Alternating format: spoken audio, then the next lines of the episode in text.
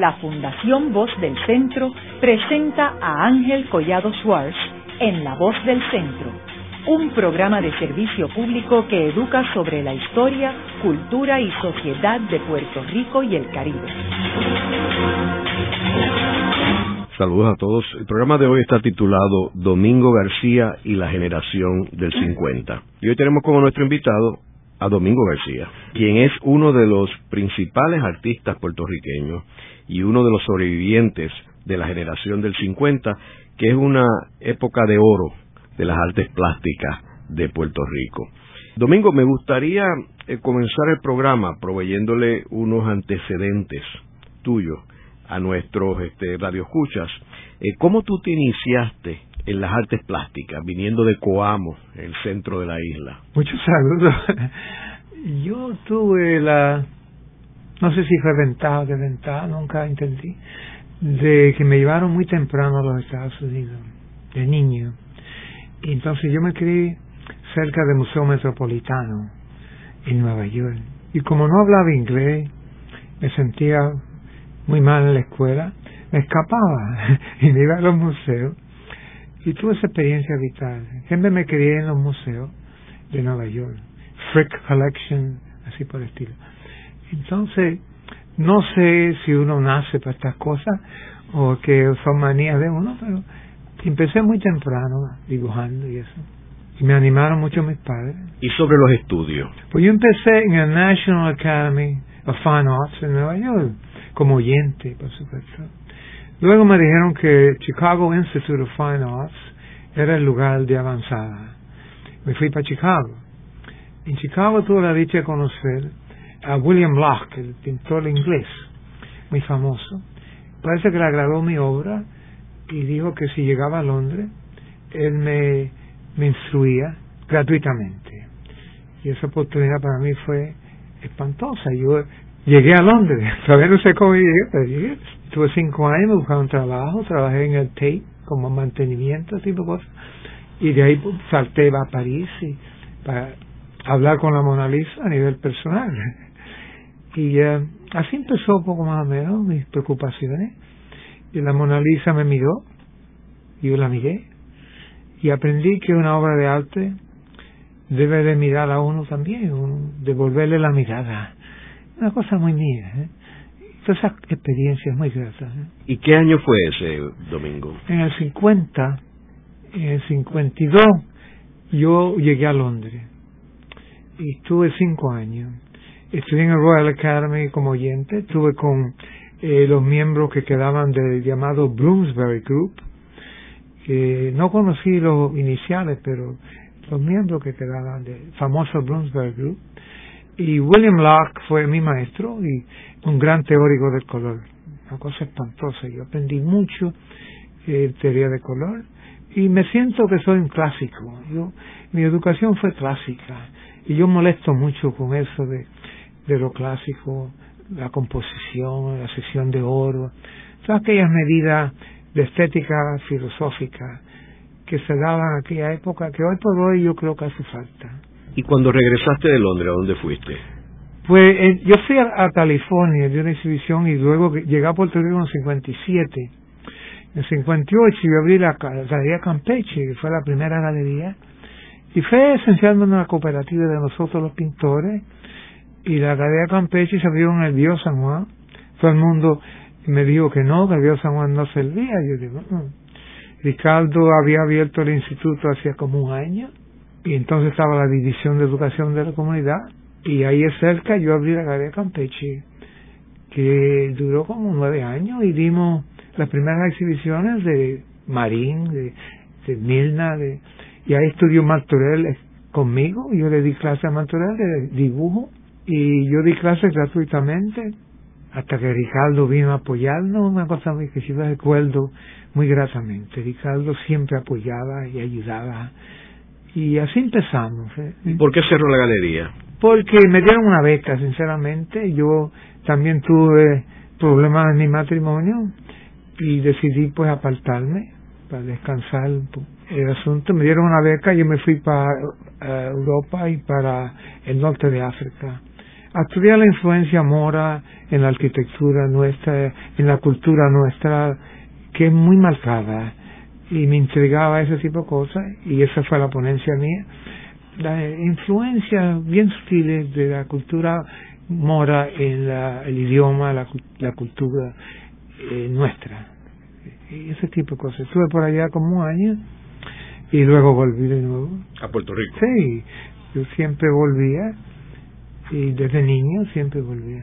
¿Y qué hiciste en Puerto Rico? Como pintor yo siempre estaba muy preocupado por las cosas nuestras. Yo organizé una exhibición para las Naciones Unidas y en la cual me ayudó mucho Maldonado Denis, Omar, eh, Ricaldo. Si nosotros logramos dar una exhibición en las Naciones Unidas muy importante, colectiva, ¿sí? Que yo recuerdo que Raúl Roa, el embajador cubano, me dice, te vamos a meter a la cárcel, tú tienes derecho a estar aquí. y yo le dije, vamos todos. Y fue muy grata la experiencia, ¿sí? gran exhibición. Y así haciendo cosas, siempre buscando hacer algo nuestro.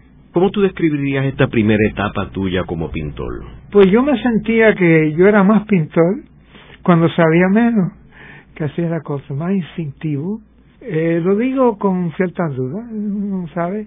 Yo di la primera exhibición en Puerto Rico en el 62, 63, que fue muy importante. Y yo llené el Instituto de Cultura y todo el mundo pues me aplaudió mucho. Y así yo he dado 43 exhibiciones internacionales y locales, entre ellas, y recibí la beca Guggenheim. Eh, recibí, creo que el único latino que yo conozco, lo que llama el Senior Grant for Work Accomplished del National Endowment for the Arts. Recibí una beca como de 37 mil dólares en el 80 y eso hace 30 años. La beca Guggenheim se la dieron a Julio Sá Valle, a Omar, a Tufiño. Si nosotros fuimos muy atendidos, si no fuimos ignorados, la obra de Puerto Rico ha sido celebrada a nivel mundial especialmente en aquella época, lo que estaban haciendo nosotros, lo estaban haciendo especialmente en afiche, en gráfica, serigrafía muy marcada, eh, una obra muy marcada, muy importante. ¿Y cuáles eran los temas que tú pintabas en aquella época? A mí me acusaban de ser un poco erótico. Pintaba mucho desnudo y autorretratos. Eh, me acusaban de imitar a Rembrandt, que pintó tantos autorretratos. Yo tenía eso, que eso es lo que comenta el libro de Maricarmen Ramírez, que se llama el narciso criollo. Ella me pidió permiso por ese término, narciso criollo. Ella dice que yo estoy presente en toda mi obra. Y yo lo admito, sí. Uno se busca, siempre, se busca, buscando objetividad. Esa pinta, y me ha pintado mucho y, y pinté muchos desnudos. Me enamoré muchas veces, yo era jovencito. ¿Y temas políticos? ¿Pintabas? No, yo nunca pensé en temas políticos. La problemática para mí es filosófica. Yo no le doy mucha importancia al tema. Yo cuando enseñé, yo enseñé en el New School for Social Research en Nueva York, yo domino el inglés, y yo enseñé arte plástica siete años. Yo siempre decía al estudiante que no era el qué, el cómo, ¿verdad? Lo que uno pinta tiene poca importancia, lo importante es que lo pinte bien, que tenga mucho oficio. Eh, yo mantengo que hoy por hoy eh, hay muchos artistas, poco conocimiento. Sí, yo eso lo digo, lo digo con mucha convicción, que hay que pensar de que el talento, eh, hay mucho talento en nuestra isla pero talento sin disciplina no progresa. Es que no progresa. Hay que haber estudio. Hay que ir y consultar a los viejos, Benini Miguel Ángel, averiguar la medida. Y esa medida se tarda uno en aislarla. Hay una medida. Y sin la medida uno está dando palos a ciegas. ¿verdad? Han confundido la libertad con el arte. Todo el mundo tiene ideas y obsesiones y manías, pero hay que buscar la disciplina, el oficio. Y el oficio hoy por hoy no se está enseñando. No. Porque esas medidas eran clásicas, hay que buscarlas de nuevo. La sección de oro, ¿verdad? la composición en secuencia, eh, la matemática griega, todas aquellas cosas que nutrieron aquellas grandes obras de los grandes maestros. Eso hoy por hoy a mí me parece que no se está estudiando debidamente. Algunos de los personajes de la generación del 50 fueron influenciados y en algunos casos estudiaron eh, México eh, por los grandes maestros de México, desde Pancho Rodón, mismo Julio Rosado, Tufiño, Tony Maldonado. Tony Maldonado. ¿Tú tuviste algún tipo de relación o experiencia con este arte mexicano? No. Eh, lo que el arte mexicano hizo con Puerto Rico fue que nosotros aquí, yo no era partícipe porque en aquella época, de década de 50, se da la casualidad, estaba en Europa, eh, Fran Cervoni, Torres Martinó, así por el estilo. Había un grupo que llegó de Europa, Félix Bonilla Norat, que tanto lo, apreciaba. Él trajo la serigrafía a Puerto Rico, Félix Bonilla Norat. Entonces, habían los de Nueva York, los de Estados Unidos, Omar, yo, eh, Marín vino de California. Nosotros como que nos citamos a nivel como subconsciente en un regreso. En la década de 50 regresaron artistas de México, de Europa y los Estados Unidos. Ah, yo de los Estados Unidos, Omar, que diseñaba prendas para Tiffany, Omar, Omar, era un fenómeno, ¿verdad? Tufiño fue becado como del ejército a México y uh, todos regresamos con distintas visiones. y fue una contribución que cada grupo hizo ¿eh? y por eso se nutrió la, la década de 50 ¿eh? ¿Y cuál tú dirías que fue la contribución más importante de esa generación del 50? La gráfica. plástica. Indudablemente. La gráfica. La gráfica para promover lo nuestro, eh, conciencia eh, nacional de las cosas nuestras. Y el grabado, pues, se hacía multiejemplar se vendía en 25 pesos un grabado, todo el mundo tenía su grabado, su serigrafía. Entonces yo como cabeciduro, Julio igualmente, nosotros pintábamos, no hacíamos gráfica, que se dijera, y, teníamos esa pelea, los que insistían en pintar y los que hacían gráfica, pero todo el mundo hacía su contribución. Y la contribución mía en aquella época fue la galería.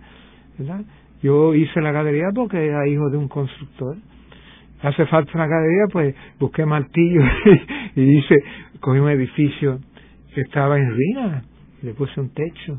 Tuve tres meses hasta que no había más chavito. Me quedé con 26 centavos y abrimos la gran galería nuestra, la Campeche, le pusimos un techo. ¿Y esa galería eh, era también como un taller para, ¿Taller? Los, para los artistas? Sí, un taller, nosotros le hacíamos la, los afiches a cada artista, todos los meses era colectiva o individual y así sucesivamente, y hacíamos los marcos ahí y los afiches, y hacíamos fiesta y yo recuerdo en la apertura ahí estaba Lorenzo Piñero, estaba Juan Mari bailando salsa, eh, eh, Mona Marti, todas aquellas figuras nuestras, eh, Enrique Saldaña, todas aquellas grandes figuras nuestras, eh, René Marqué, que estaba con nosotros, Emilio de Balcarce, que eh, todo el mundo se unió y celebrábamos todo. No había ningunos críticos ni nada de eso, no había esas cosas. Y luego tú fundaste otra galería, ¿verdad? Sí, cuando regresé de Nueva York fundí la Latinoamericana en la calle Cristo, que fue como un intento de replicar, de, reproducir aquella galería. Y estuve ahí como siete años en la calle Cristo. Y de nuevo hicimos patria, hicimos fiesta con el arte. ¿Y fue un concepto parecido al de Campeche? Sí, es lo mismo. Yo le puse latinoamericano para enfatizar lo que somos esencialmente. Latinoamericano. Somos latinos. Ahora, Domingo, me, me estabas comentando que volviste otra vez a Nueva York antes de abrir esta galería, esta segunda galería. Sí. ¿Y qué tiempo estuviste allí en Nueva York? Yo regresaba cada dos o tres meses porque tenía mis hijos aquí. Y allá tuve unos éxitos di varias exhibiciones en Soho, en Molinari, en, eh, en lo que se llamaba aquel momento el lugar más importante, Soho. Recibí la beca de Washington, di una exhibición en Washington, eh, di la exhibición las Naciones Unidas, tuve un romance en Nueva York, por eso estaba por allá. un romance muy grato para mí por muchos años, pero siempre regresaba cada dos o tres meses a consultar con, con Tefo, con, con Ricardo, ¿sí? No estaba ausente verdaderamente. ¿Y qué oportunidad tenía un artista puertorriqueño en Nueva York en aquella época? Pues estaba el Museo del Barrio que apoyaba en todo momento, el artista nuestro, lo, lo nuestro. El Museo del Barrio era muy importante en aquel momento. También se estaban abriendo las puertas poco a poco para el arte latino, ¿sí? Y yo fui a subasta y eh, tuve éxito en la subasta de Christie's y Sotheby's. El hecho que yo hablaba inglés, porque me crié en Nueva York, para todo efecto yo tengo una parte jíbara y una parte neoyorquina, entonces me desenvuelvo en ambos ámbitos. ¿eh? ¿Había ambiente para el arte puertorriqueño en Nueva York? No per se el arte puertorriqueño. Yo logré abrir una galería en Soho, se llamaba, yo le puse Cayman, porque Caimán era una cosa bien tropical. Y entonces era Friends of Puerto Rico, que fue una asociación que formó esta señora López, muy, muy amable ella, que luego se convirtió en Museo del Barrio.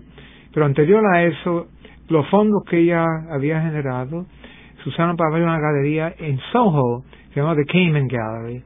Y yo inicié esa galería con una exhibición grande, traje artistas del patio, y luché para que se diera un museo puertorriqueño en Nueva York, y no estuve de acuerdo que se hiciera en el barrio.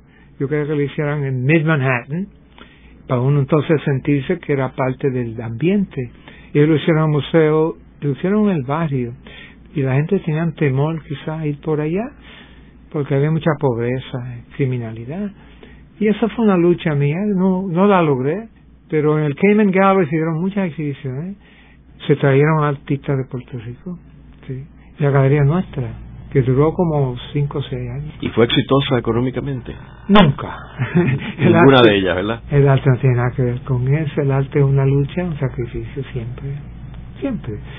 Uno no va a pretender ser comprendido en las cosas tan tan elitistas como el arte, el arte para mí sigue siendo algo de un cultivo eh, tan selectivo. ¿sí? ¿Cuánta gente entiende a Beethoven? Lleva 300 años por ahí. No, es una cosa que cultivan ciertos seres que necesitan de eso con urgencia. es decir, así que lo veo. Y no, no lo lamento, así debe de ser. Todavía estoy aprendiendo a ver. Puede pintar sesenta y pico de años. Está aprendiendo a ver cada vez un poquito más. Haremos una breve pausa, pero antes los invitamos a adquirir el libro Voces de la Cultura, con 25 entrevistas transmitidas en La Voz del Centro. Procúrelo en su librería favorita o en nuestro portal.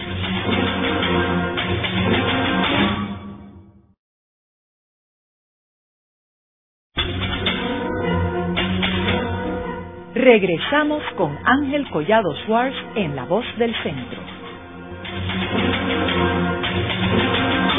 Continuamos con el programa de hoy titulado Domingo García y la generación del 50. Hoy con nuestro invitado, el destacado artista puertorriqueño Domingo García, sobreviviente de la generación del 50, uno de los pocos sobrevivientes. Domingo, estábamos hablando en el segmento anterior sobre tu etapa en Puerto Rico, en Nueva York, en la galería. ¿Cómo tú describirías eh, las distintas etapas tuyas eh, como artista, las etapas de tu obra? Yo cuando niño tuve como día la dicha de quedarme cerca de los museos de Nueva York y empezaba haciendo cosas en la acera con tiza, ese tipo de cosas protestaba que los cajos le pasaban por encima, hasta que aprendí en buscar un soporte, pintar sobre un soporte, y fui desarrollando poco a poco, por mi cuenta, alguna especie de arte. Y cuando niño, en la escuela de Nueva York, siempre la maestra me ponía a hacer el arte. Y fui cobrando conciencia vis a vis lo que la maestra me señalaba. Este es el que hace los dibujos, ponerlo a hacer los dibujos de la clase. Mi primera etapa de la pintura fue el retrato siempre. Yo pintaba retratos de las personas, de las amistades, de las personas. Yo empecé como retratista. Cuando llegué a Puerto Rico en 57, pues yo estaba haciendo retratos. Para mí, pues, con mucho éxito. Y luego, cuando fui a, digo, soy ACB, cuando yo logré ir a Londres, el, el maestro mío era paisajista. Me dejó con un gran respeto por el paisaje. Y eh, por eso quería mencionar la educación en el arte, porque el paisaje para mí sigue siendo lo más difícil en el arte. Hoy por hoy pintar un paisaje sería casi imposible, después de los grandes maestros. Entonces yo comencé como retratista, no quería hacer paisaje porque yo pensaba que tenía que vivir en el campo para empaparme del paisaje, no ser pintor del fin de semana. Entonces fui conocido como el retrato en el grupo aquí inicial, en la década del 50, fue el retrato. Y luego me fui interpretando, pinté a René Marqués, recuerdo, a Tociño, a Omal, ¿eh? a Ricardo Alegría, que nadie los pintaba. ¿eh? Y el que hacía retrato también era Panchito Rodón, que era retratista principalmente. Pues esa fue mi primera etapa. Luego pasé a una etapa más concreta, más eh, campo de color. Fui simplificando el trazo hasta llegar a aislar las formas esenciales y eh, los colores y su relación. Eso es llamada, dicen, la campos de color. La época mía de campos de color es eh, muy celebrada, muy buscada. Donde yo hice El galán está en la playa, que era otro retrato mío, muy celebrado, que tiene los labios pintados de rojo y nadie se da cuenta, poca vergüenza de uno. Esa fue la segunda etapa. ¿Y después? Pues después me di cuenta que yo llevé la pintura a la abstracción y me perdí. Y un día me senté en la playa en Ocean y dije, yo estoy perdido, porque llevé la pintura al máximo de la abstracción. Llegué a poner un punto en la superficie. Yo dije, esto pues ya no, no me permite a mí verdaderamente comunicarme con los demás seres humanos, eh, deshumanicé. Entonces, yo creo hoy por hoy que la pintura abstracta no llena, ¿verdad? Tuvo su momento, la búsqueda, para uno buscar lo esencial. Toda pintura es abstracta, porque estaba bregando con espacio, formas. Pero el elemento humano para mí es vital. Eh, aunque sea implícito, es vital. Y eso aprendí yo cuando llegué a la abstracción total. Y empecé a dar para atrás. yo dije, no, un momento. Entonces volví a la figuración, no a la representación, a la figuración. Y me quedé en la figuración implícita. Lo que yo busco en la pintura, y lo digo con la claridad que yo pueda reunir, yo busco una pintura que se esté haciendo visualmente y deshaciendo simultáneamente, como la vida misma que se da y se pierde al instante. Yo quiero una pintura no solamente que me devuelva la mirada, que esté apareciendo y desapareciendo por mi admiración por la música, porque la música aparece y desaparece simultáneamente. Y la considero el arte mayor, la música, la música. Eso es loco con Bach, por ejemplo. Y esa es la medida que yo busco. Al volver a la figuración, logré una pintura implícita entre lo literal y lo implícito es la búsqueda que yo llevo y ahí pues me quedé o sea que tu énfasis ahora tiene que ver con el elemento humano. Sí por supuesto el elemento humano es todo. El ser humano busca el elemento humano en todo. Un ojo que te devuelva la mirada como digo para uno como que asegurar de que estamos en vida, un ojo que te devuelva la mirada. Y no es un ojo en el sentido completo de la palabra, es algo, como yo le llamo, algo anacrónico, que al final de una pintura y a veces uno se va al extremo ordenando, una composición muy ordenada, que venga un elemento anacrónico, puramente humano, y termine la pintura la termine. Ese elemento anacrónico, ese no se explica, ese no se analiza. Esa es la condición humana, es la humana, es la mortalidad compartida. La mortalidad compartida. El espectador sabe el proceso mental del artista. Si lo puede compartir, entonces hay éxito para el artista, compartir el proceso mental y la mortalidad como siente con el espectador. Y para mí es el logro mayor que puede tener cualquier artista en cualquier género, eh, hacer ese puente con el espectador, con el oyente. Veo que en tu libro tienes reproducciones de unas escenas de, del mar. ¿Qué impacto tuvo el mar en ti en esta época? Esta, ¿Qué sería la segunda época tuya cuando empiezas a pintar la naturaleza? No, es un recuerdo. Mm. Para mí, el, eh, el maestro Locke me explicaba que el, el mal encerraba todos los colores, toda la química que hemos alcanzado nosotros. La gente debe de recordar que los grandes maestros renacentistas no tenían tiendas de arte ellos tenían que salir al bosque a hacer los colores. Y todas las grandes obras renacentistas se hicieron con cuatro colores, que iban al bosque y sacaban los colores, las piedras las molían, buscaban aceite, linaza de los árboles y hacían sus colores. Entonces él me hizo muy consciente de los cromos. Y para mí el mal encierra todos los cromos de la química humana que podemos hablar. Para mí el mal es el logro mayor en el color, porque tiene que ver colores fríos y cálidos, azules fríos y cálidos, rojos fríos y cálidos, así por el estilo. El paisaje también eh, tiene que tener, como hacía mi maestro, los colores fríos y cálidos. Entonces no saben que hay rojos fríos y cálidos, amarillos fríos y cálidos, azules fríos y cálidos. La teoría del color para mí es toda una experiencia vital. Y en el mal se siente. Sí.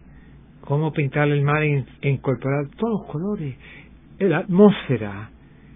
Un paisaje debe de respirar. Si no respira, es un fracaso. ¿Verdad? ¿Entiendes? Todas esas cosas muy bonitas, todas esas experiencias estéticas.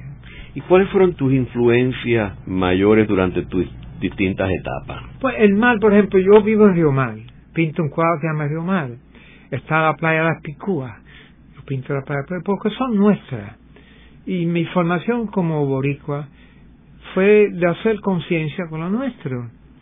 Mis padres me educaron social políticamente, de ser muy consciente de que nosotros somos un pueblo con una idiosincrasia propia.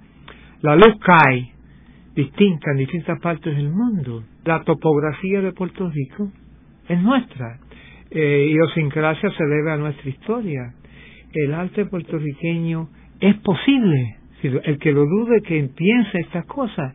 La luz cae en distintas partes del mundo de una forma muy particular. Y la topografía nuestra es nuestra, y la historia nuestra es nuestra, que nutre nuestra idiosincrasia, ¿verdad? Y entonces, uno apoyándose en esto, nutriéndose de estas cosas, puede hacer arte puertorriqueño. Yo estuve mirando el Yunque 30 años buscando la forma de hacer un cuadro de una piedra.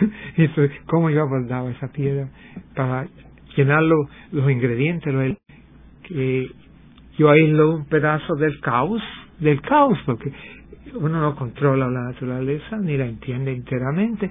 Entonces uno aísla un pedazo del caos y yo estoy muy animado. Anoche estaba yo con el yunque. ¿Cómo yo logro hacer de una piedra un cuadro? y creo que lo he logrado. Estoy muy a gusto. Todavía me las invento. El domingo, pero en términos de artistas que han influenciado tu obra, ¿quiénes tú dirías que han influenciado tu obra? Pues como dijo Picasso, el mejor artista del siglo XX que nos enseña a pintar, la factura de la pintura fue Siqueiro. David Alfaro Siqueiro inventó la factura de la pintura moderna. Y ahí yo aprendí mucho con Siqueiro en cuanto a la factura. También entendí que nosotros somos mediterráneos, que los franceses, españoles, las razas latinas pintan con una pasión, una oscuridad muy particular. En Londres me acusaban de que yo pintaba muy oscuro. Y yo veo eso como racial. Esa es la época de campos de color.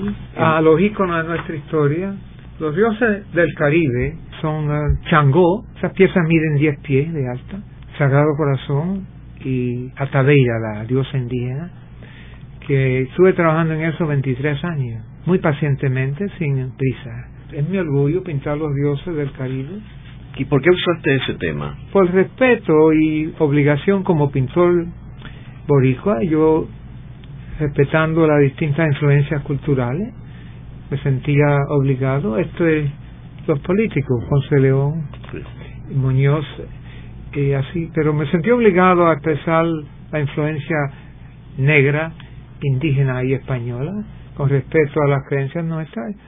Yo estuve 23 años pintando los dioses del Caribe. Están en mi estudio, el que quiera verla, yo estoy en mi estudio, están arriba en el estudio. Y los temas políticos, o sea, eh, no temas políticos, sino de los políticos que pintaste a los, los, íconos de nuestra historia, es otra serie que empezó con Guaybanal Bravo, que, que murió en Aguada en la batalla de Yahueca en el 1511. Guaybanal Bravo, que fue el sobrino de Aguaybanal, que yo lo pinté con mucho amor, empezó eh, así empezó la serie de los íconos de nuestra historia. De Aguaybaná a Juan Maribra. Fue 13 figuras heroicas de Tance, de Diego, Lolita Lebrón. Esas figuras que se sacrificaron, eh, aunque uno esté de acuerdo o no acuerdo con su política, fueron figuras sacrificadas. Valdoriotti, ¿verdad? Tipo cosas. Y uh, yo pinté 13 figuras heroicas que se presentaron en el Museo de Ponce, fíjese. Don Luis Seré las presentó con mucho cariño nunca lo olvido. ¿Y esas dónde están esas obras? Están en mi poder, están en mi estudio, las 13. El Aguaybaná ya está en una colección, este que se... Sí, sí, lo sí ese es el Hijo del Sol, no, eso es aparte.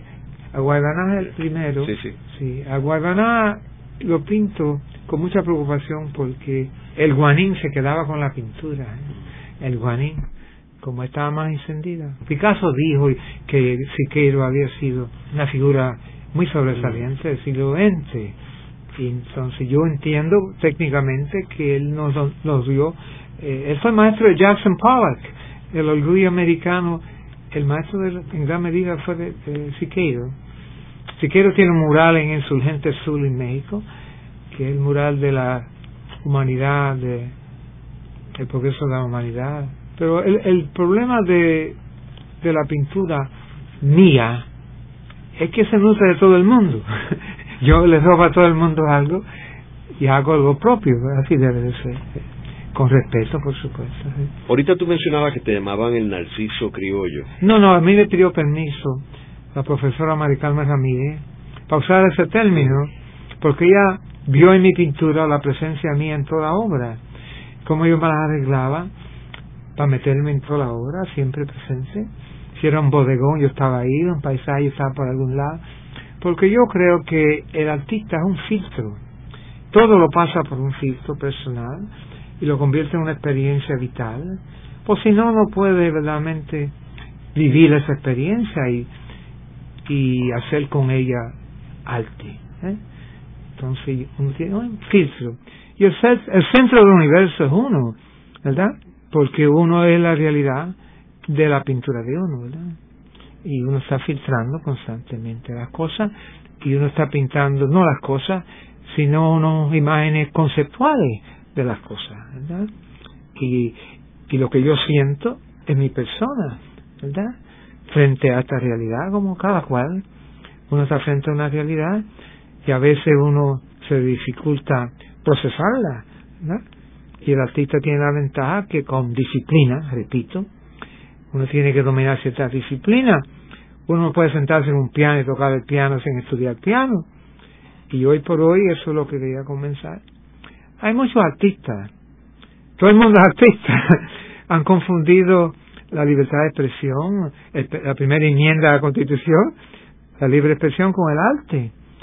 Uno tiene ideas, manías, obsesiones, pero tiene que buscar una disciplina para poder expresarla tiene que haber estudio, hay mucha lectura, kilómetros de museos, eso no es así, que me divorcié, voy a ser pintor, voy a ser artista. Yo veo eso mucho, mucha confusión. Y también tengo una preocupación social de que una sociedad, cuánta libertad personal puede permitir antes de que se vaya perdiendo conciencia comunal, ¿verdad?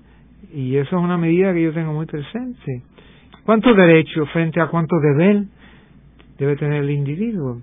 Y el deber del llamado artista es aprender a pintar. Y eso no es regalado. Hay que sacrificarse y hay que estudiar y hay que ir a ver a Benini y a Miguel Ángel, que lo que se hizo, y para eso están los museos, ¿verdad? Y muchos maestros hoy por hoy estudian historia del arte y se sienten capacitados para enseñar el oficio, y el oficio es otra cosa, proporción, composición, diseño, todas esas cosas son una disciplina muy compleja eh, estudiar la historia del arte o apreciación de arte no hace a uno profesor de arte. Yo veo eso día a día. No se están preparando los pintores. Han confundido la democracia con el arte. y yo me río porque así lo veo. Tiene que ser así. ¿Y a qué tú crees que se debe eso, Domingo? A la mala interpretación de los derechos. Derechos sin deberes, verdaderamente, no verdaderamente apoyan el bienestar social. No. Hay que tener deberes. Libertades si quieren, pero esas libertades se ganan. No son regaladas, ¿verdad? Yo veo que han mal interpretado la democracia. Yo creo que trasciende Puerto Rico, porque, sí. eh, por ejemplo, yo voy eh, cada dos años a la Bienal de Venecia y es muy lamentable, en mi opinión, de que cada vez que voy está peor que la ocasión anterior. Son muy pocos los pabellones que tienen arte de excelencia. En la mayoría, en mi opinión, es una pérdida de tiempo. Exactamente. Eh, y lo he visto, lo he visto, digo, hace varias décadas que yo voy, lo he visto decaer consistentemente. Y es mundial. No hay esa filosofía estética. La gente se cree que eso no existe.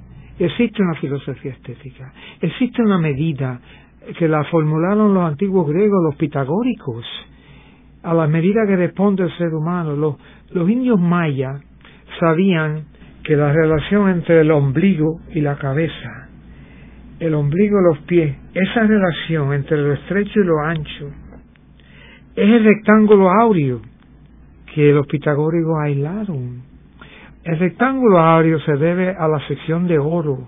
Inventaron la geometría.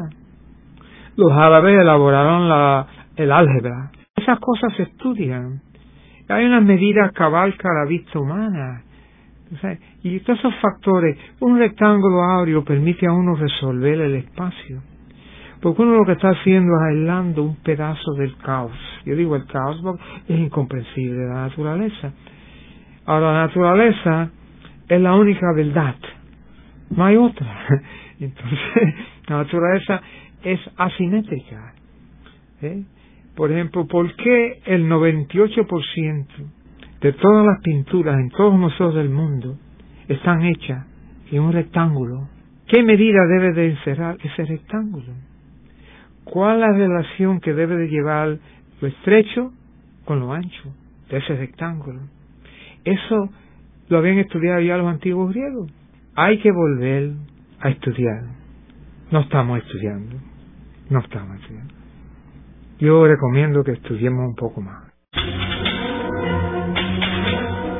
Luego de una breve pausa, regresamos con Ángel Collado Schwartz en La Voz del Centro.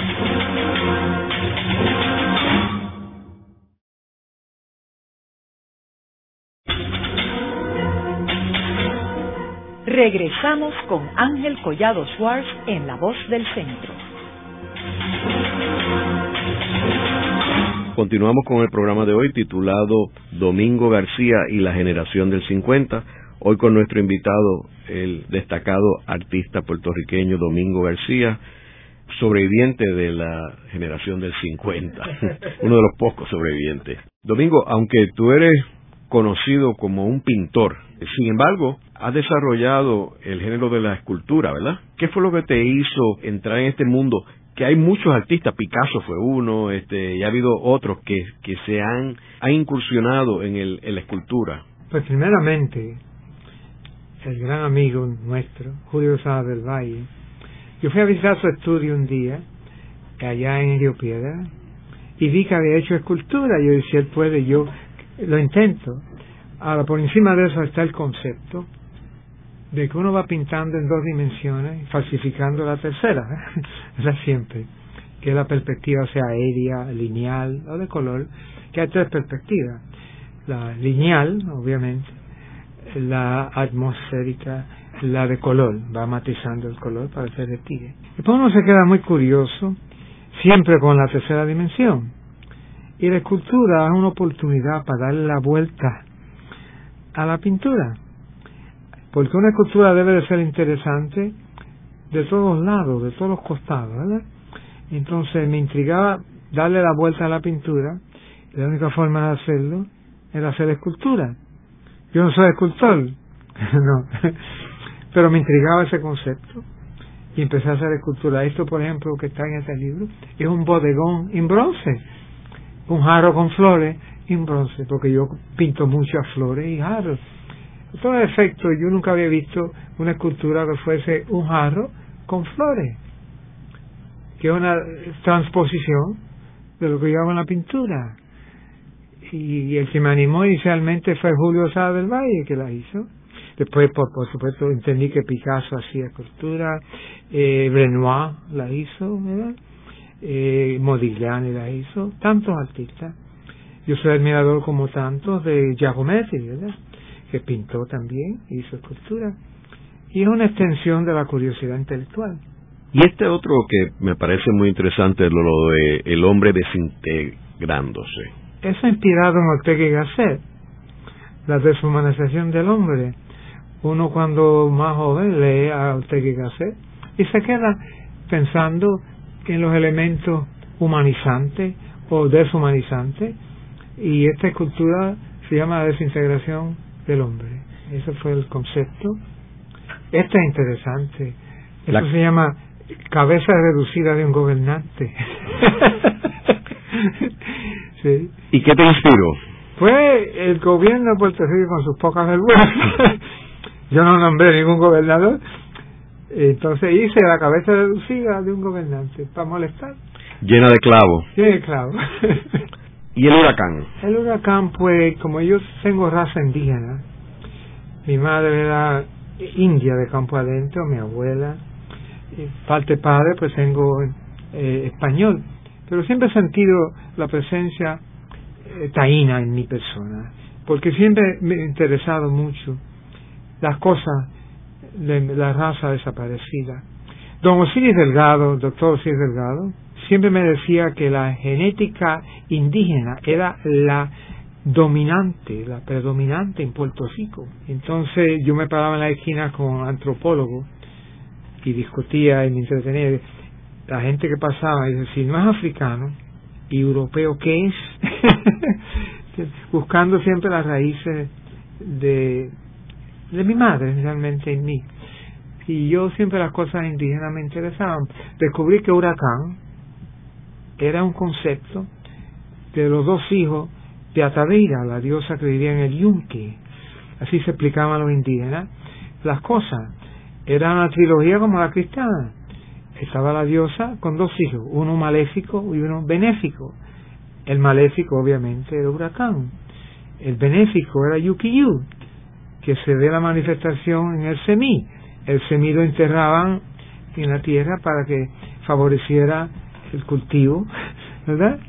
Y ese tipo de cosas. Ahora, el dios del viento son inventos míos. ¿Y qué otro tema te gustaba hacer en escultura? Pues los temas que yo he pintado, por ejemplo, el hombre milenario, eso mide siete pies, el hombre milenario. Y cuando se celebró el milenio, que uno está, da la, la casualidad en la vida, que yo soy entre dos milenios, dos, dos siglos, y como decía Tufiño, yo quiero ver lo que, llegar a los 2000, me decía Tufiño, llegar al año 2000 para mirar ahí y ver lo que viene, decía Tefo. Tefo era brillante, Tufiño. A nivel de, de imágenes, los pintores no son verbales, le tiran imágenes a la gente, porque ellos bregan con imágenes. Y Tufiño siempre me tiraba unas imágenes tan espléndidas. Quiero llegar al 2000 a ver lo que hay, lo que viene. Ese tipo de cosas. Entonces dice el hombre milenario. ¿Y te comentó qué fue lo que veía? Pues lo que él vio para mí, con su inteligencia, fue una amabilidad que él vivía, porque uno proyecta lo de uno. Tufiño, entre todos los pintores, fue de los más decentes, de los más amables, de los más queridos, el Tefo. Era muy del pueblo, Tefo. Y la gente no entendía la inteligencia del Tefo. Era abstracta. abstracta. Y preciosa. ¿sí? Y Julio también era muy profundo. ¿sí? La gente debe entender que el pintor, pues como brega con abstracción, habla con abstracción. Le tira imágenes a uno. Los pintores son visuales, no verbales. Ahora, tú mencionabas ahorita que tú entraste en, una, en un periodo de, de la abstracción. Llevé la pintura a la abstracción, sí. Pero que luego volviste otra vez al ser Porque humano. me asusté. la abstracción. Porque hay gente que no que no no regresa, o sea, se queda en la abstracción. Sí, porque la abstracción eh, para ellos no requiere que digan nada. Quizás no tienen nada que decir verdaderamente. Y mira los colores, y mira la forma, y vamos a deleitarnos con los colores y la forma. El elemento humano para mí es tan vital. El ser humano busca lo humano. Hay que humanizar las cosas, porque si no, no, no son nuestras. Siguen siendo conceptos abstractos. Y eso nos llena. La abstracción lleva 100 años. Kandinsky hizo la, eh, la pintura abstracta en el 10. En 1910 empezó la, sí, la trilogía abstracta de Kandinsky. Y yo juro que Turner en el 1600 por allá y pico hizo la abstracción, está en los sótanos del Tate Gallery está la pintura abstracta de Turner. Uno llega a la abstracción buscando la pureza visual, pero eso es un experimento, eso no es el arte, eso para un laboratorio. El arte abstracto es una experiencia visual, pero es un experimento de laboratorio. ¿Y el uso de la tecnología en el arte ahora en el siglo XXI? Estamos acosados por una tecnología que a mí me espanta porque me doy cuenta que la era de la información, como le dicen, era de información, no requiere que el ser humano memorice nada. Quiere información, aprietas un botón y la tiene. Si no memorizas, en el momento de creatividad, tiene la mente vacía. Y eso, eso le temo. Una persona cuando tiene el momento de creatividad, si no ha memorizado, ¿De qué se nutre la creatividad? Si no estamos memorizando. Porque es tan fácil apretar un botón y toda la información está a la mano. Y esa es la preocupación que tengo yo con la nueva era esa de información. ¿Entiendes? Que no se puede contar con como antes, uno tenía que memorizar las cosas y tenerlas dentro. La computadora éramos nosotros, ¿verdad? ¿Y en qué medida hemos hecho una transferencia de memoria a una máquina. Y el momento creativo, ¿de qué se nutre? Luego de la pausa, continuamos con Ángel Collado Schwartz en La Voz del Centro.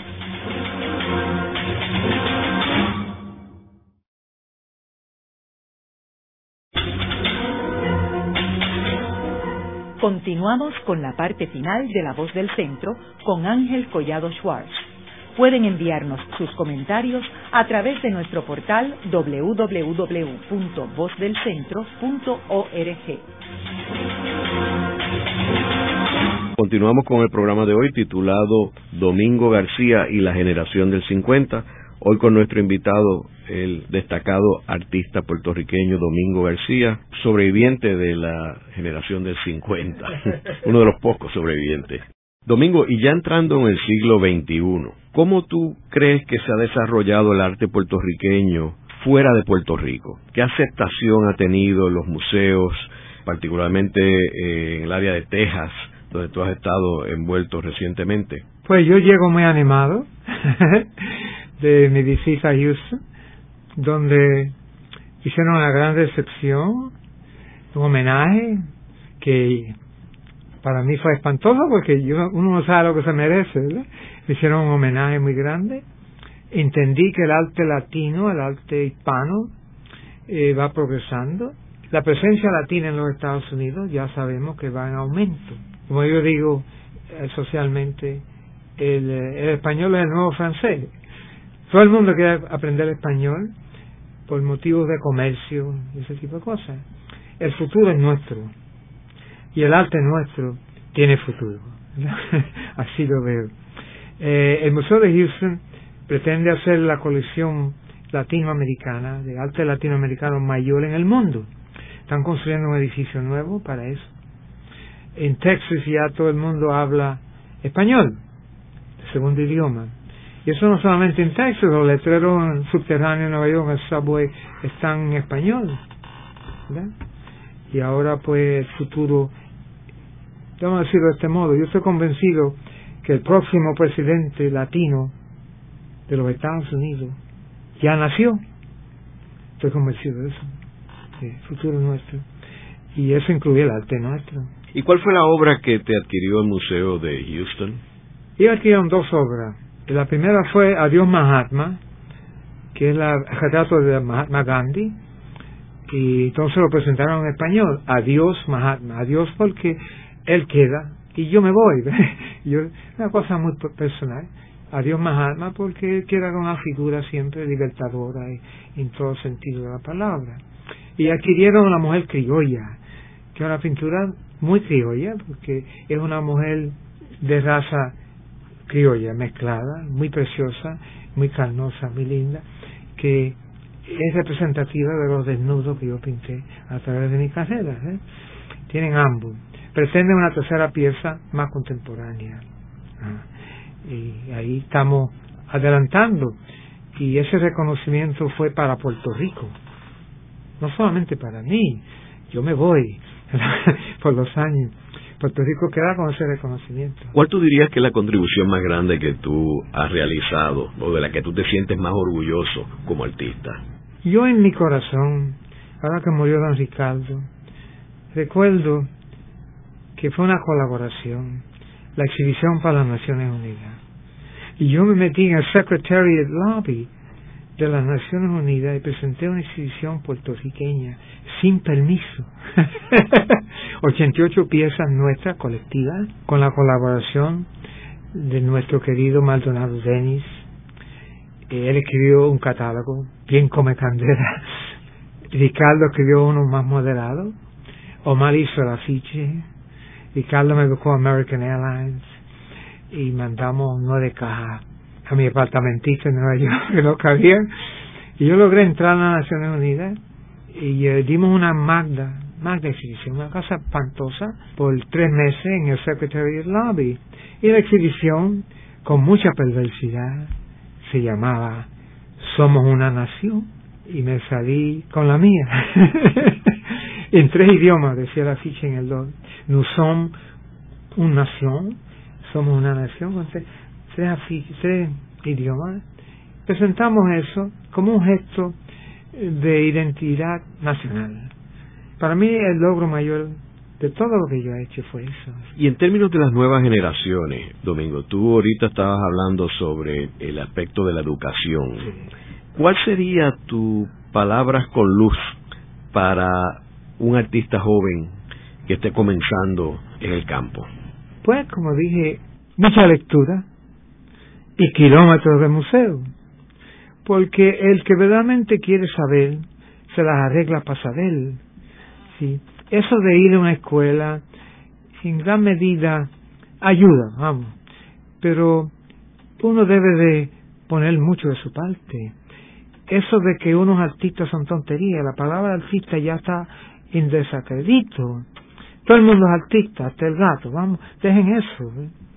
Uno tiene que ser pintor, buscarle el oficio para mí la pintura es tan compleja como la cirugía. Lo que pasa es que la gente no quiere que eso sea así, pero eso es así. Requiere mucho estudio, muchos años de, de práctica. La experiencia ningún maestro la puede transmitir. Puede dar indicativo, pero un viejo no puede transmitir su experiencia. Solamente puede pasar indicativos a los jóvenes ejemplos para seguir y para eso están los museos. Cuando uno se pierde, tiene que mirar para atrás, porque para adelante no hay nada. Yo les recomiendo a la juventud que mire para atrás un poco, que han habido muchos logros. Ellos no inventaron el arte. ¿eh? Búsquense a Benini, que tan elegante como Benini no hay ninguno. Y esa es mi, mi recomendación. ¿Y tú estás optimista con las nuevas generaciones de artistas? Yo estoy optimista con unos hechos que a la vez son tristes, que el asunto económico traerá de nuevo mucha seriedad. Yo veo que la gente va a tener que ponerse un poco más serio. La situación es para eso. Y como el arte pretende, a unos niveles inexplicables, de representar el momento histórico, el momento social, el arte va a ir bregando de nuevo con más seriedad, porque estamos en una situación seria, que no estamos seguros cuáles van a ser las soluciones, la cosa económica. Y recuerdo cuando niño yo nací en la depresión, y la gente era más serio que un chavo de pan, como decía el Ibar. no había tiempo ni para los lujos, ni, ni para pocas vergüenzas. ¿eh? Todo el mundo era muy serio. Y yo tuve la dicha de criarme en esa generación. Y yo veo que eso va a impactar el arte. Sí. Y el arte que perdura es el que está bien hecho. Y todos los días yo trato de hacer algo bien hecho, aunque me tarde. La Mona Lisa se tardó cinco años y Leonardo nunca la terminó. Vamos a pensar así con las cosas. Eso al escape y, y por antojo y por liberalismo. Pregunto de nuevo, ¿qué sociedad puede tolerar el exceso de libertad personal antes de que lo comunal se vaya al piso? Y eso influye en todo, toda disciplina, todo lo que hace de humano. Y eso es parte para mí del arte. En el programa de hoy hemos discutido el arte de Domingo García y de la generación del 50. Hemos visto cómo esta generación hizo una contribución extraordinaria en el desarrollo de las artes plásticas en Puerto Rico, particularmente con el lanzamiento de la gráfica en nuestro país. Muchas gracias, Domingo. Gracias por la invitación. Esta ha sido una producción como servicio público de la Fundación Voz del Centro. Los invitamos a sintonizarnos la próxima semana a la misma hora. Y recuerden que pueden adquirir el libro Voces de la Cultura en su librería favorita o en nuestro portal